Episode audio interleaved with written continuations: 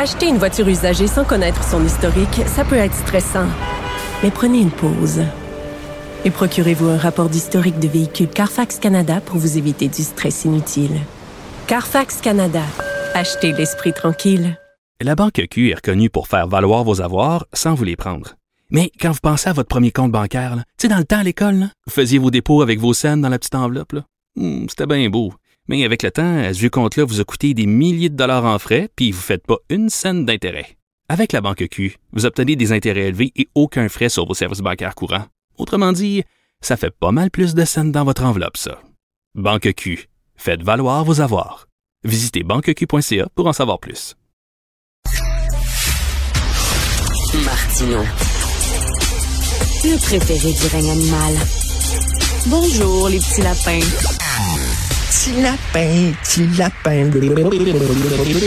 Alors lundi, c'est le début de la programmation estivale de Cube Radio et je suis très content de voir que deux jeunes brillants, euh, puis j'ai le privilège de les avoir comme amis, en plus de les compter comme amis, euh, qui vont participer comme chroniqueurs à des émissions euh, cet été. Donc Philippe Lorange, étudiant à la maîtrise en sociologie à l'UCAM, collaborateur à l'Action nationale et à l'encyclopédie de l'Agora, qui va être chroniqueur à l'émission de Marie Montpetit cet été. Et David Santarossa, titulaire de maîtrise en enseignement et en philosophie, enseignant au secondaire et aussi auteur de ce livre qui fait beaucoup jaser, qui se vend bien, je crois, La pensée woke, analyse critique d'une idéologie, euh, qui va être chroniqueur à l'émission matinale de Alex, Alexandre Moranville-Wallet.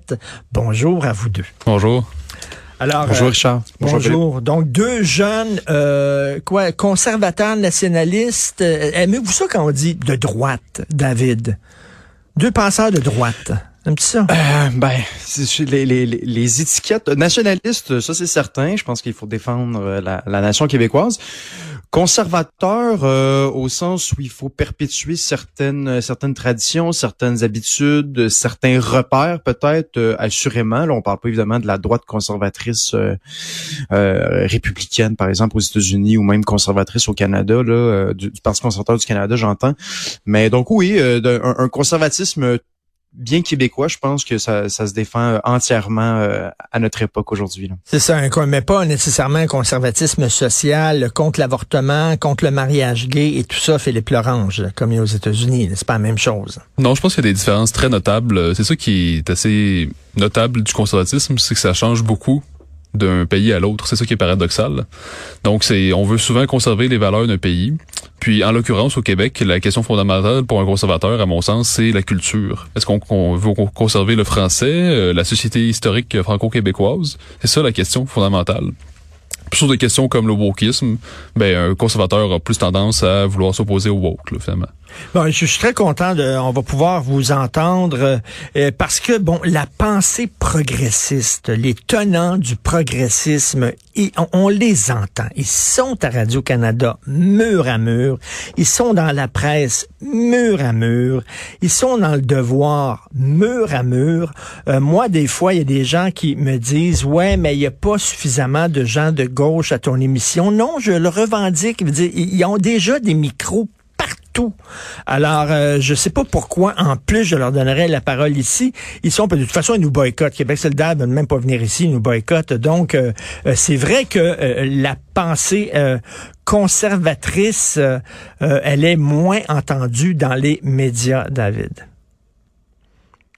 Oui, ça m'apparaît évident. Ben, je faisais de la distinction dans mon livre, d'une la distinction un peu, si on veut, entre pensée populaire, sens commun, et de l'autre, la pensée dominante. Parce qu'aujourd'hui, on va dire des fois, ah, le nationalisme, c'est la pensée dominante aujourd'hui, alors que ce n'est pas du tout le cas. C'est-à-dire qu'il n'y a pas de... Si on va au gouvernement fédéral, il y a des formations, et là je mets des gros guillemets, antiracistes, qui se prétendent antiracistes, mais en fait qui colportent des, des préjugés euh, racistes, à mon sens. Ben, il n'y a pas de formation nationaliste au gouvernement du Québec. Hein? Donc, il n'y a pas de formation nationaliste chez Google, chez Nike, chez Coca-Cola. Euh, je veux dire, la, pensée dominante, c'est elle qui s'impose sur d'autres pensées, et c'est la pensée euh, progressiste aujourd'hui, ou du moins qui se prétend comme telle, parce que, à mon sens, il n'y a pas grand-chose de progressiste dans l'idée de, de ramener les gens constamment à leur couleur de peau, ou à leur sexe, ou à leur genre. Euh, J'ai l'impression que depuis qu'on est jeune, puis je serais curieux quand même de t'entendre là-dessus, mais moi, depuis que je suis jeune, je me fais dire par mes éducatrices, mes enseignants, la personne à côté de toi, elle a peut-être une couleur de peau différente de toi, mais vous avez une même humanité, vous avez beaucoup plus de ressemblance que de différence. Puis je me demande, Richard, à ton époque, est-ce que c'était la même chose, les éducatrices, les enseignants, les enseignantes? Est-ce que c'était un peu ça le, discours qu'on disait ou on en parlait plus ou moins, étant donné qu'il y avait moins de questions en lien avec la diversité à l'époque? Ben non, mais tu sais, moi, moi, je fais partie peut-être de la dernière génération où on disait, euh, on, nous élevait avec justesse en disant, euh, j'espère que vous allez être colorblind, c'est-à-dire comme Martin Luther King disait, on ne devrait jamais prendre en considération la couleur de la peau d'une personne, jamais pour ne pas lui donner un emploi mais pas non plus pour lui donner un emploi. Ça devrait jamais peser dans la balance, que ce soit de façon positive ou que ce soit de façon négative.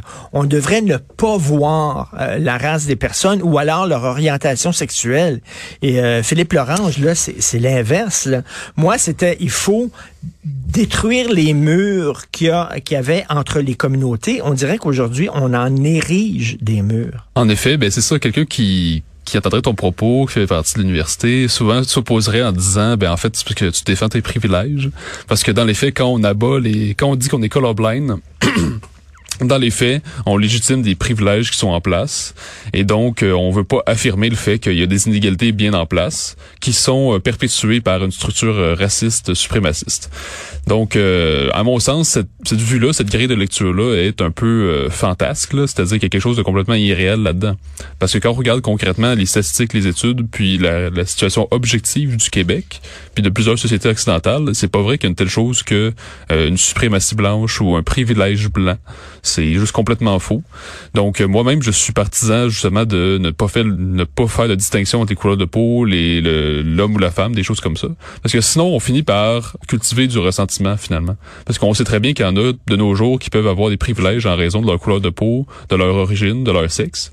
Donc ceux qui sont euh, qui sont discriminés par ça finissent par avoir du ressentiment à, moyen terme. Et au lieu d'améliorer le vivre ensemble, au contraire, ça, ça envenime la situation parce que ah oui, s'il a eu sa job, c'est parce qu'il était noir. Si elle a eu sa job, c'est parce qu'elle est autochtone, etc. Puis là, elle veut dire, c'est, ça aide pas le vivre ensemble du tout, ça. Ah, non seulement ça n'aide pas le vivre ensemble, parce que là, justement, il va y avoir de plus en plus des conflits, des, de la jalousie, tout simplement. Euh, puis là, on a, des, on a des cas concrets où des postes privilégiés, ici même au Québec, puis ailleurs au Canada, sont réservés à des personnes qui ne sont pas blanches. Donc, euh, carrément de la discrimination qui est explicite comme telle. Puis, euh, ben, moi, je vois, ben, je vois ça aussi comme une infantilisation des personnes qui ne sont, font pas partie de la majorité, si on veut. Parce qu'on dit, ben, en fait, vous n'avez pas forcément les compétences pour arriver là. Donc, on va vous choisir en raison d'une situation objective comme votre couleur de peau, votre sexe, etc. Donc, c'est un peu une infantilisation puis une réduction à quelque chose qui ne devrait pas être ça doit pas être une source d'identification, ces choses-là. Et David, David, il y a une différence entre si tu es un homme blanc euh, de 50 ans et plus, hétérosexuel, ne prend même pas la peine d'envoyer ton CV parce qu'on veut pas le recevoir. Mais si je te dis, à compétence égale, à compétence égale, on privilégie les gens qui font partie de groupes minoritaires. J'aimerais t'entendre. Là, est-ce que tu dis c'est plus acceptable et plus compréhensible? Ben, historiquement, c'est un peu comme ça qu'on voyait la chose. Euh, oui, ça peut se défendre. On dirait que j'ai toujours un peu de difficulté à dire euh, à compétence égale parce que du moment qu'on est dans une euh, dans une entrevue, je veux dire, les, gens ne sont pas totalement interchangeables. Et je pense justement, je pense de d'aider les minorités, de, de en fait, d'intégrer davantage les minorités, de les présenter comme des Québécois, comme comme tout le monde, c'est ça qui va les aider euh, ultimement. Puis je voulais vous parler de quelque chose, les gars. Je sais pas si vous avez pas entendu parler de ça. J'ai pas l'impression qu'on en a beaucoup parlé dans les médias. C'est sorti cette semaine au centre de détention à Sainte-Anne-des-Plaines euh, pour les pour les autochtones. On a décidé de construire une maison longue, donc dans le centre de détention. Je sais pas si tu as entendu parler de ça, Richard. Non. Donc, euh, c'est dans la presse, on peut aller voir ça. Là. Donc, étant donné qu'il y a une grande population autochtone euh, au centre de détention à Saint-Anne-des-Plaines, on a dit on va construire une maison longue dans la logique de la sécurisation culturelle. Mais là, à nouveau, j'ai l'impression qu'on tombe totalement dans l'espèce de stéréotype. Euh, hein, on parle de, de, on veut aussi apporter des personnes qui, qui détiennent un savoir traditionnel et tout ça. Donc, j'ai l'impression que le progressisme est pris en deux chaises en ce moment, en disant, ben, les Autochtones, est-ce qu'ils sont des personnes comme vous et moi ou bien sont tellement différents qu'il faut aménager des des euh, des infrastructures qui datent d'un autre siècle? Bien honnêtement, les mhm. maisons longues, les autochtones ne vivent plus là-dedans, mis à part pour quelques cérémonies. Là. Donc, on, on, est comme un peu pris là-dedans. Puis on l'a vu aussi avec un projet de loi sur l'approche de sécurisation culturelle en santé. Peut-être que vous avez vu passer ça. Ici, on dit que les Autochtones doivent être distingués des autres, des autres usagers pardon, parce qu'ils forment des nations, une histoire, une culture distincte. Hein. C'est suite à l'histoire de, de Joyce et Chacuan. Mhm. Je veux dire, non. Euh, dans le système de santé, il faut traiter les Autochtones comme tout le monde. L'histoire de Joyce et Chacuan, c'est justement parce qu'on l'a traité différemment des ben, autres qui est arrivé ce malheur-là. C'est pas parce qu'on l'a traité comme tous les autres, au contraire. Mais c'est ça, la lutte au racisme, moi, à mon époque, euh, la lutte au racisme, c'était de dire on est toutes pareilles et c'est pas vrai que ta couleur de peau ou ta religion ou ton orientation sexuelle, par exemple, va être un obstacle. Euh, mais il faut pas non plus que ça soit un avantage. Ben non. ben on peut se poser des questions justement. Je reviens sur la notion des maisons longues. Euh, là, encore une fois, on est en train de réduire les nations amérindiennes en une, caricature carrément. Puis on le voit dans différents écrits de antiracistes, par exemple de Robin DiAngelo, qui est l'une des érigéries aux États-Unis ben là on nous dit, euh, ben elle, elle nous dit carrément que si euh, on demande aux Noirs d'arriver à l'heure, c'est raciste parce que ça fait pas ça fait pas partie de leur culture d'arriver à l'heure. Donc ça, autrement dit, je m'excuse, mais euh, c'était avant, c'était vu comme raciste. Oui, mais là c'est les, les, les, Noirs sont plus lents, les Noirs ils sont pas capables d'arriver à l'heure. Ah oui, il, est arrivé en retard, on comprend si c'est un Mexicain ou c'est un Noir. Moi à l'époque c'était raciste de dire ça, mais là elle dit non. Ben c'est une noire elle-même qui dit ça. Non, elle, elle est blanche. Elle est blanche. Non, mais elle, c'est prétendument la grande figure anti anti-raciste aux États-Unis qui dit on peut pas demander aux noirs d'arriver à l'heure parce que ça fait pas partie de leur culture. Donc, faut aménager une nouvelle culture d'entreprise pour euh, faire en sorte qu'ils peuvent arriver un peu n'importe quand. Puis on peut, puis on peut multiplier les exemples comme ça qui sont toujours des stéréotypes pour dire si vous imposez quelque chose aux noirs, tout ça, en fait, vous imposez votre culture blanche, vos valeurs blanches. Puis, mais... ils vont aussi loin qu'ils vont dire qu'il y a plusieurs noirs qui sont en fait, euh, qui sont en fait comme des Oreos. Donc, autrement dit, ils sont blancs à l'intérieur, ils ont été blanchisés, mais ils ont perdu leur culture noire. Puis, ils peuvent donner des exemples euh, genre euh, Barack Obama ou bien euh, Kamala Harris. Aussitôt qu'un noir, c'est par exemple assimilé à la société américaine, puis qui réussit d'ailleurs, mais on va dire, ben, c'est parce qu'il s'il a réussi, c'est parce qu'il s'est blanchisé, parce qu'il a abandonné vraiment son côté noir. Donc, autrement pas un vrai noir. Non, c'est ça. Puis dans le fond, ce même, parfois on a des situations absurdes où des, des antiracistes américains qui vont dire que même si c'est tout un groupe de noirs, ben, ils peuvent perpétuer la suprématie blanche. Donc, la, réussite financière et la réussite personnelle, euh, c'est une valeur blanche. Ben, ben, en fait, c'est le signe que le noir a fait un pacte avec la société blanche, avec les Donc, les bons noirs, c'est les noirs pauvres. Oui, c'est ça exactement. C'est ceux qui sont complètement dans la misère, qui sont en prison. Euh, Ceux-là, ça, c'est les vrais noirs. Ça, euh, euh, David, euh, les, les gens sont mêlés. On vit dans une période de très grande confusion. J'ai croisé un psychiatre hier qui me disait les gens sont mêlés, mêlés, parce que là, tu des antiracistes qui ont un discours raciste, tu as une gauche qui euh, était euh, pour la laïcité, qui luttait contre les curés, qui est maintenant, qui défend la religion, tu avais une gauche qui luttait contre la censure, qui maintenant euh, est pro-censure. Les gens regardent ça, puis ils sont tous mêlés. là. C'est comme si le plafond est devenu le plancher, puis le plancher, le plafond. Il y, a, de quoi être mêlé, bien honnêtement. Et là, j'entends euh, déjà les personnes, euh, des contradicteurs qui prennent nous écouter pour dire, moi, mais messieurs, vous citez des, des, personnes marginales. Bon, d'un, Robin DiAngelo, c'est loin d'être marginal. Son livre s'est vendu à des millions d'exemplaires. Mais même Joe Biden, on s'en rappellera aux dernières élections, avait dit, si vous hésitez entre voter moi et Trump, ben vous n'êtes pas un vrai noir. Sous-entendu, les vrais noirs votent pour moi et les faux noirs votent pour Trump. Donc c'est vraiment pas euh, marginal comme discours. C'est quand le président des États-Unis porte ce discours-là, on est loin de la marginalité. Et pour revenir à la question d'être mêlé, moi je l'observe chez mes élèves. Hein, euh, on n'est pas une société qui impose euh, tant que ça des, des, normes, des habitudes. J'ai l'impression nos jeunes sont beaucoup plus mêlés que d'autres choses. Ils ont besoin de balises, ils ont besoin. Ah, on pourrait parler de la question des, des, stéréotypes de genre. On en parle beaucoup, déconstruire les stéréotypes de genre. Mais moi, j'ai l'impression que les élèves ont surtout besoin de directives, sans pour autant les imposer de manière draconienne, mais de, de lignes de conduite. Je pense que c'est toujours euh, c'est toujours constructeur pour euh, un, un jeune. Est-ce que les woke créent une menace artificielle pour mieux euh, euh, dire qu'ils sont nécessaires pour la combattre. Par exemple, par exemple, au fédéral, le ministre, la, ministre de l'Agriculture et de l'Agroalimentaire au fédéral euh, va donner des subventions spéciales aux fermiers LGBT. Ah, je savais pas. Bon, OK. Alors, euh, que ta carotte soit plantée par un fermier non-binaire ou hétérosexuel, je, je trouve pas que ça, ça change quelque chose au goût. Mais bref, si tu es un fermier LGBT, tu vas avoir des subventions qu'un fermier hétéro n'a pas.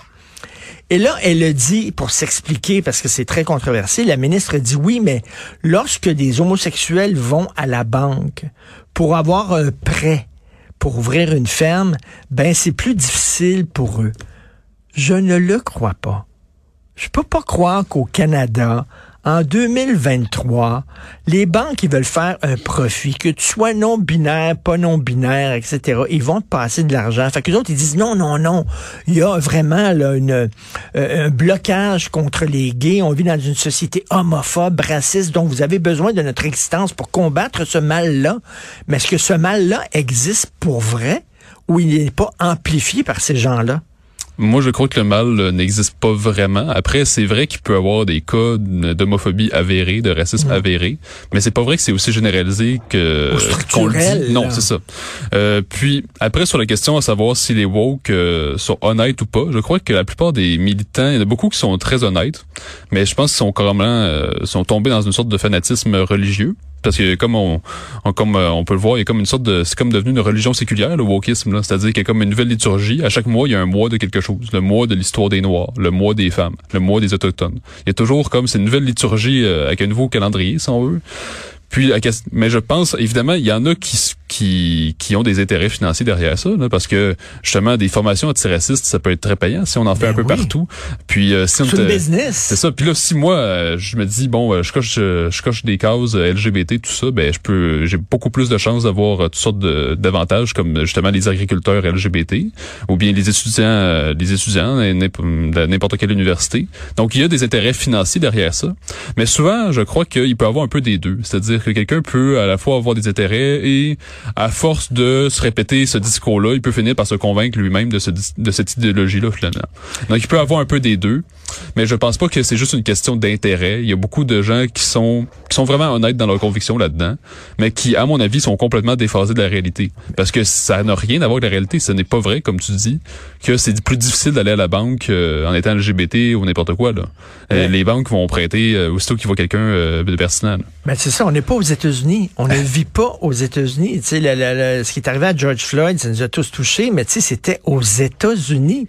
les policiers canadiens et ici sont pas la même affaire que là-bas. À force de regarder la télévision américaine, on pense qu'on vit aux États-Unis. Euh, David, il y a des gens qui disent qu'on exagère la menace woke. Que oui, peut-être ils peuvent être fatigants, mais qu'ils sont plus, ils n'ont pas tant de pouvoir que ça. Qu'est-ce que tu en penses? Ben, du moment qu'il y a des gens qui commencent à se faire licencier, à perdre leur emploi en raison des, des idées qu'ils tiennent et, pas des idées euh, exagérées là. Et quand on sait l'autocensure qui existe à l'université, euh, c'est inquiétant. Et moi, peut-être une des choses qui m'inquiète le plus de ce pouvoir woke, c'est le récit qu'il donne euh, aux événements. C'est-à-dire que un, noir, euh, comme toute autre personne, va vivre des difficultés dans sa vie. Hein. Va se faire réprimander par euh, un enseignant, va se faire mettre à la porte par un patron. Et, tout ça peut s'expliquer par mille une chose, dont ça peut être le racisme. Mais j'ai l'impression qu'aujourd'hui, et j'aurais des, des, exemples concrets, mais euh, je, je donnerai pas de nom, là, mais il y a des, il y a, des jeunes aujourd'hui que je vois qui interprètent leur vécu en fonction du racisme parce que c'est on a l'impression que hmm. hein, euh, ah, George Floyd est venu marquer les esprits de dire ben si tu vis euh, une difficulté ça doit être en raison du racisme ben non c'est pas nécessairement à cause de ça et là on va vivre dans une société justement de, de méfiance où est-ce qu'on voit du racisme partout euh, ça peut pas être euh, ça peut pas être encourageant de, de voir et d'entendre ça là. C'est bizarre quand même un discours euh, antiraciste qui est raciste. OK, est-ce qu'il n'y a pas une contradiction, David et Philippe, euh, chez les conservateurs nationalistes? C'est-à-dire que des fois, j'entends des gens dire ah, euh, tu, parlais là, la maison longue dans les pénitenciers, David, et de dire qu'il y a des minorités qui sont braquées sur leur identité, sont obsédés par la, notion identitaire. Est-ce qu'on pourrait pas dire ça de certains nationalistes québécois aussi? Euh, que eux autres aussi disent ah ben là on oublie la culture québécoise, il n'y a pas de chansons québécoises, on parle pas, euh, tu sais que que aussi chez les nationalistes conservateurs, il y a un braquage identitaire aussi. Là. Mais c'est une excellente question à mon avis. C'est-à-dire que je pense que au cœur de la condition humaine, il y a un désir de s'identifier à un groupe qui nous surplombe qui, qui nous transcende, si on veut. Donc, il y a ce désir-là, ce besoin-là humain de s'identifier à un et des groupes qui le transcendent, comme la famille, euh, les cercles d'amitié, euh, un groupe sportif euh, d'appartenance. Donc, l'homme a toujours besoin d'appartenir à des groupes. C'est pour ça qu'il y a une telle ferveur, par exemple, chez des partisans sportifs mhm. ou chez des, des fans d'un artiste, d'un musicien, etc.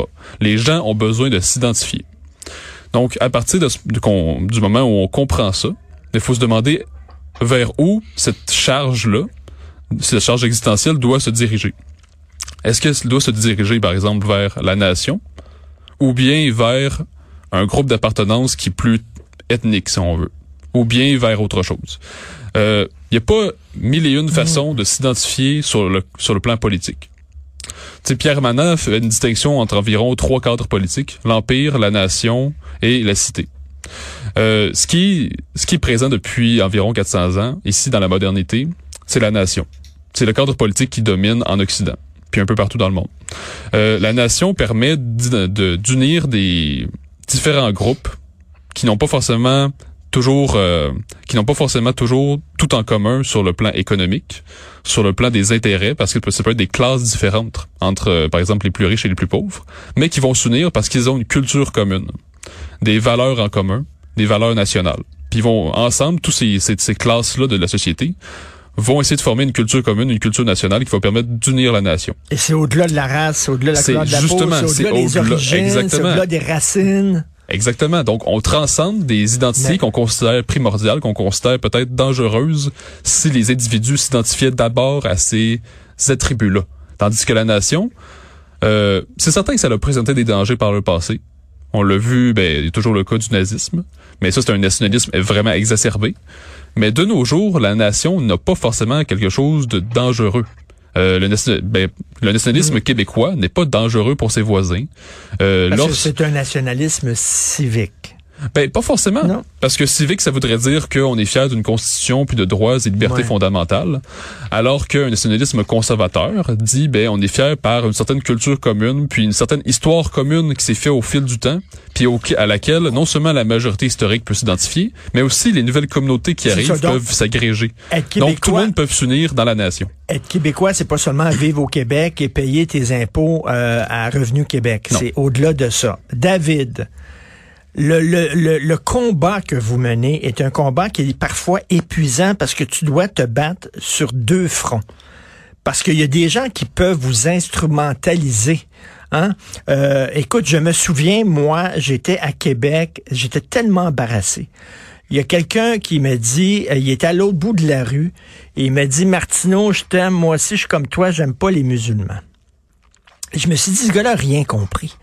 Moi, je me bats contre l'islamisme, contre les musulmans radicaux, etc. Les musulmans en soi, je m'en fous totalement, comme les catholiques en soi, je m'en fous. Je me bats contre le radicalisme religieux. Tu sais, il y a des gens qui vont dire, hey, ça, c'est c'est des bonnes personnes de droite nationalistes qui veulent le Québec aux Québécois, puis on parle pas assez des Blancs, puis etc. Tu sais. Donc, tu dois te battre aussi sur ce front-là, David. Ouais, et on finit par être, par se sentir un peu seul parfois. Hein? C'est-à-dire qu'on a l'impression qu'il y a une pensée dominante euh, dans certains médias, à l'université, qu'il y a des tendances woke, néo-progressistes. Et de l'autre côté, euh, dans des dans des recoins du web, il y a des justement d'authentiques racistes. Puis tu te dis, ben moi, je ne suis dans aucun de ces ben camps-là. Hein, euh, et, oui, ça peut être ça peut être franchement frustrant. Et je, je, je veux faire juste un peu de pouce sur ce que Philippe disait je, je, je suis d'accord entièrement avec ce qu'il vient de dire. Et j'ajouterais que, tu sais, le fondement le plus important, si on veut, du nationalisme québécois, sans, sans qu'il ne soit le seul, mais je pense que c'est le plus important, c'est la langue française et tout le monde peut apprendre une langue. C'est ça la distinction entre apprendre une langue et la couleur de peau. C'est-à-dire quand je ne peux pas devenir euh, autochtone, je ne peux pas devenir noir, je ne peux pas devenir asiatique, mais tout le monde peut apprendre le français. Et euh, je pense que c'est là-dessus. Et le nationalisme québécois s'est inscrit là-dedans. Pensons à Camille Lorrain avec la loi 101. Ce nationalisme-là qui était conservateur, je pense qu'on a, euh, à l'époque, on parlait pas en ces termes-là, mais Camille Lorrain, c'est clairement un conservateur, conservateur de gauche, si on peut dire. Euh, il s'inscrivait dans cette dans cette idée-là de, de nationalisme pas ethnique, mais qui s'inscrit dans une dans, une continuité historique. Et ça, c'est très important hmm. parce que même euh, moi, je donne ça, cet exemple-là. J'avais déjà rencontré une personne comme ça dans une conférence euh, à Montréal. La personne était provenait de la Côte d'Ivoire. Il était au Québec depuis quelques mois à peine. Et il se disait déjà québécois, il parlait déjà au on et au nous en parlant des patriotes et de Samuel de Champlain. Et oui, en effet, une mémoire, ça peut, euh, on, peut se l'attribuer en quelque sorte. On peut dire, ben oui, ça fait partie de ma mémoire, ces grands personnages-là, cette grande épopée française, francophone en Amérique, là, c'est, c'est pas une question. Mais, on peut être un vrai Québécois aussi en étant fédéraliste? Euh, oui, bien, ah, bien sûr, ben, bien sûr. Oh, il y a j'ai une euh, hésitation. Non, moi je suis d'accord, je suis d'accord, en effet. Ben, je l'ai déjà été, euh, donc.